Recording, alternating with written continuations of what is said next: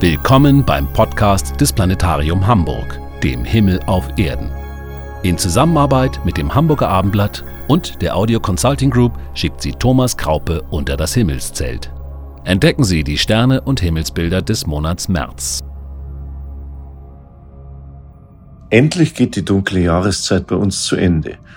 Am 20. März um 16.33 Uhr mitteleuropäische Zeit kreuzt die Sonne die Äquatorebene der Erde nordwärts. Sie steht in diesem Moment dann genau senkrecht über dem Erdäquator und zwar jenseits des Atlantiks, über dem Mündungsdelta des Amazonas. Dort erlebt man exakt den schattenlosen Mittag mit einer Sonnenhöhe von 90 Grad. Vier Stunden vorher stand die Sonne bei uns mittags immerhin bereits halb hoch oder nahezu halb hoch am Himmel. Tendenz zunehmend, denn bis zum Sommeranfang steigt die Mittagshöhe und Tageslänge weiter an. Überall auf der Erde, mit Ausnahme von Nord- und Südpol, geht die Sonne am 20. März im Ostpunkt auf und im Westpunkt unter. Für uns auf der Nordhalbkugel beginnt der Frühling und die Tage sind ab dann länger als die Nächte. Eine Woche später erfolgt dann die Umstellung auf die Sommerzeit und dann beginnt bei uns die Nacht noch später. Nach dem 3. März zeigt sich die schmale Sichel des zunehmenden Mondes am Abendhimmel. Und zwei Tage vor Frühlingsbeginn leuchtet unser treuer Begleiter dann als Vollmond die ganze Nacht am Himmel. Danach zieht er sich als abnehmender Mond rasch in die zweite Nachthälfte zurück Daher eignen sich besonders die erste und die letzte Märzwoche für den Blick zu den Sternen, denn dann stört uns noch kein helles Mondlicht dabei. Suchen Sie sich einen ausreichend dunklen Standort, möglichst weit entfernt von irdischen Lichtern und mit freier Rundumsicht bis zum Horizont. Gemeinsam gehen wir auf Entdeckungsreise in den Himmel über Mitteleuropa. Schon am frühen Abend wenn es allmählich dunkel wird, funkelt der hellste Fixstern Sirius über dem Südhorizont und rechts neben ihm das prächtige Sternbild Orion. Im Laufe des Abends rücken diese prächtigen Sterne von der Himmelsmitte nach Westen. Und am späten Abend stehen die markanten Gürtelsterne des Orions auf gleicher Höhe parallel zum Horizont im Westen.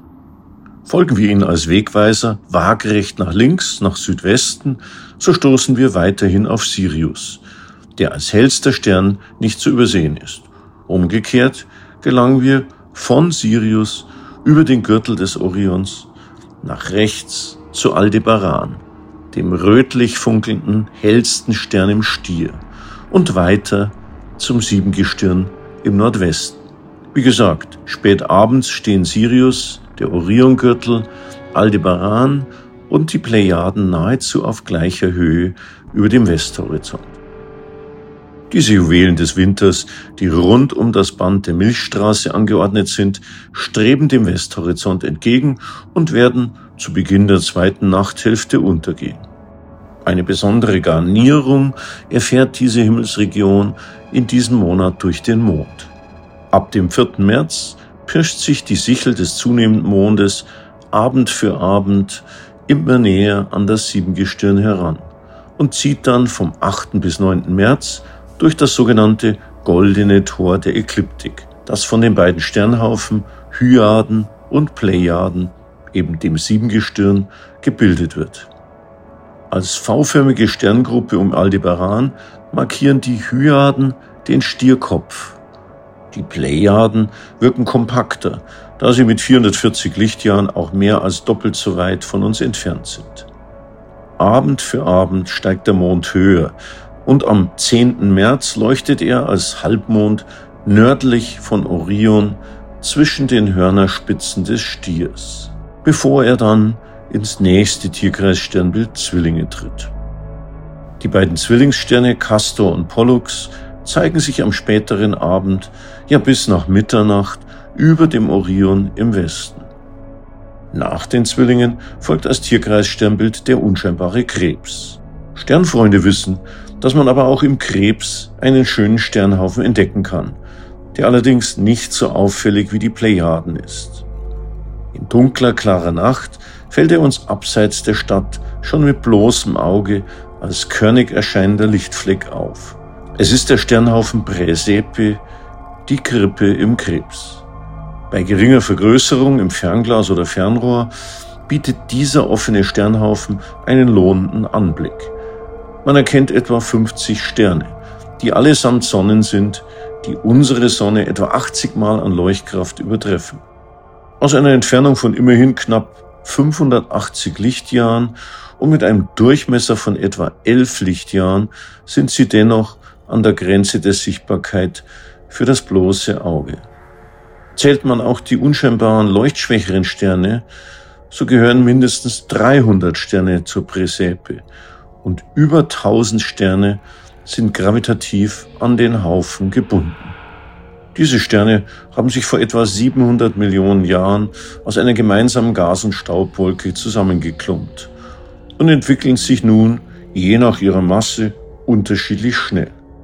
Für die Astrophysiker sind sie ein ideales Testlabor für Modellrechnungen zur Sternentwicklung. Tatsächlich haben einige Sterne bereits ihren Brennstoff an Wasserstoff aufgebraucht, ihre Gashüllen verloren und den ausgebrannten Kernreaktor im Inneren freigelegt, der sich als abkühlender sogenannter weißer Zwerg zeigt.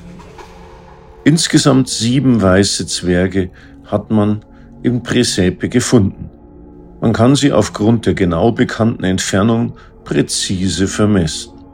In den Nächten rund um den 13. März können wir diesen Sternhaufen allerdings kaum erkennen, denn dann steht der helle, zunehmende Mond in der Umgebung. Doch er zieht weiter und schmückt ab 15. März den Löwen, das wohl schönste Frühlingssternbild. Der hellste Stern im Löwen, Alpha Leonis, funkelt dann unter dem Mond. Der Stern trägt den Eigennamen Regulus, was so viel wie kleiner König heißt. Regulus steht am westlichen, rechten Ende der Basis des Sternentrapezes, das den Körper des Löwen markiert. Am östlichen Ende des Trapezes leuchtet Beta Leonis, der zweithellste Stern im Löwen. Sein Eigenname Denebola bedeutet so viel wie Schwänzchen des Löwen. Er ist mit 36 Lichtjahren nur etwa halb so weit entfernt wie Regulus und hat die 22-fache Sonnenleuchtkraft. Den Kopf und die Mähne des Löwen finden wir in Form eines gespiegelten Fragezeichens, einer sichelförmigen Sternengruppe, die sich von Regulus aus erhebt. Unterhalb des Löwen, auf halbem Weg zum Südhorizont, funkelt einsam ein Stern zweiter Größenklasse. Es ist Alphard, der Hauptstern im Sternbild Hydra, der Wasserschlange. Sein Name stammt aus dem Arabischen. Alphard bedeutet der Alleinstehende. Eine passende Bezeichnung für den Alpha-Stern der Hydra, der schon recht verloren über dem Südhorizont funkelt. Der orange-rote Stern ist rund 180 Lichtjahre entfernt und damit 400 Mal leuchtkräftiger als unsere Sonne. Er ist auch als Chor Hydre, also Drachenherz bekannt. Das Schlangenmonster Hydra, zu dem er gehört, erinnert an eine Heldentat des Herkules, der dieses Untier, dem für jeden abgeschlagenen Kopf stets ein neuer Kopf wuchs, der Sage nach erlegte. Wenn auch wenig bekannt, so ist Hydra tatsächlich das flächenmäßig größte Land des Himmels, das größte der heute international gültigen 88 Sternbilder. Ein kleines Viereck lichtschwererer Sterne südlich des Krebses bildet den Kopf dieser Wasserschlange, der auf der Nordhalbkugel des Sternenhimmels gelegen ist. Von dort schlängelt sich eine Sternreihung über Alphard hinaus entlang des Südhorizontes, tief in den südlichen Sternenhimmel hinein. Erst nach Mitternacht wird die Wasserschlange in ihrer vollen Ausdehnung bis südlich von Spika in der Jungfrau erkennbar. In den Morgenstunden des 18. März erreicht der Mond die Vollmondphase. Er steht dann unserer Sonne am Himmel gegenüber, nahe dem Herbstpunkt. der südlich von Denebola im Sternbild Jungfrau liegt. An diesem Tag wechselt der Mond auf die Südhalbkugel des Himmels und ist wie die Sonne von jedem Ort auf der Erde, mit Ausnahme der beiden Pole, zwölf Stunden über dem Horizont. Da sich dieser Märzvollmond zwei Tage vor Frühlingsbeginn ereignet, ist dies noch nicht der Ostervollmond. Ostern findet dieses Jahr recht spät statt, erst nach dem nächsten, dem ersten Vollmond im Frühling, im April. Hoch über unseren Köpfen steigen spät abends die sieben Sterne des großen Wagens Richtung Zenit. Die Figur des großen Wagen ist tatsächlich kein eigenes Sternbild, sondern es sind nur die hellsten Sterne des viel ausgedehnteren Sternbilds Großer Bär. Kurz nach Mitternacht erreichen sie ihre Gipfelstellung senkrecht über uns im Zenit. Folgen wir den beiden Sternen der Hinterachse des Wagens nach Norden, so stoßen wir auf halber Höhe über dem Nordhorizont auf den Polarstern, den scheinbaren Drehpunkt des Himmels. Denn dorthin weist die Verlängerung unserer Erdachse.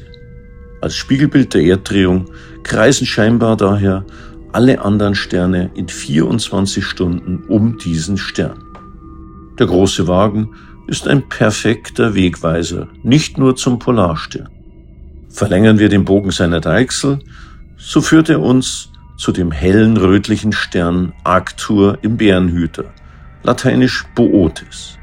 Der Sage nach treibt er den großen Bären vor sich her. Ziehen wir den Deichselbogen über Arctur hinaus, noch weiter nach Südosten, so treffen wir auf die Sterne der Jungfrau, die dem Löwen im Tierkreis folgt. Spica, der bläuliche, helle Hauptstern der Jungfrau, wird uns erst in der zweiten Nachthälfte besonders auffallen. Arctur im Osten und Spica im Südosten steigen ab Mitternacht Stunde um Stunde höher. Am Morgenhimmel tauchen im Osten auch bereits die Sterne des Sommers auf, das Sommerdreieck und im Süden schließlich der Skorpion. Kein Planet ist bis dahin am Himmel zu sehen. Dies ändert sich erst am Ende der Frühlingsnächte. Denn zum Finale der Nacht taucht unser Nachbarplanet Venus zusammen mit Mars am Südosthorizont auf. Allerdings erst kurz nach 5 Uhr morgens und gegen Monatsende sogar erst gegen 6 Uhr morgens Sommerzeit. Zwar erreicht Venus am 20. März für uns Erdlinge mit fast 47 Grad ihren größten Winkelabstand zur Sonne, ihre, wie der Fachmann sagt, größte westliche Elongation, doch sie wandert vom südlichsten Tierkreis Sternbild Schütze über den Steinbock weiter Richtung Wassermann. Daher ist dies ein für uns recht ungünstiger Auftritt der Venus als Morgenstern. Denn die Sonne steht viel weiter nördlich und so erreicht Venus bis Sonnenaufgang in unseren Breitengraden auch im März keine allzu große Höhe über dem Horizont. Wer dennoch mit dem Fernrohr Venus beobachtet, dem erscheint sie wie ein winziger Halbmond, da wir jetzt aus 102 Millionen Kilometer Entfernung seitlich auf ihre Tagseite blicken, genau auf die Tag-Nacht-Grenze. Der viel lichtschwächere Mars hält sich die ganze Zeit in der Nachbarschaft von Venus auf, ist aber im Vergleich zu ihr wesentlich schwächer. Immerhin erscheint er noch so hell wie ein Stern erster Größenklasse. Doch im Norden Deutschlands hat man wohl kaum eine Chance, ihn zu sehen denn er steht rund vier Grad südlich der viel helleren Venus und die Morgendämmerung ist längst angebrochen, bevor er nennenswert an Höhe erreicht. Auch Saturn kann nur in südlicheren Zonen wieder gesichtet werden.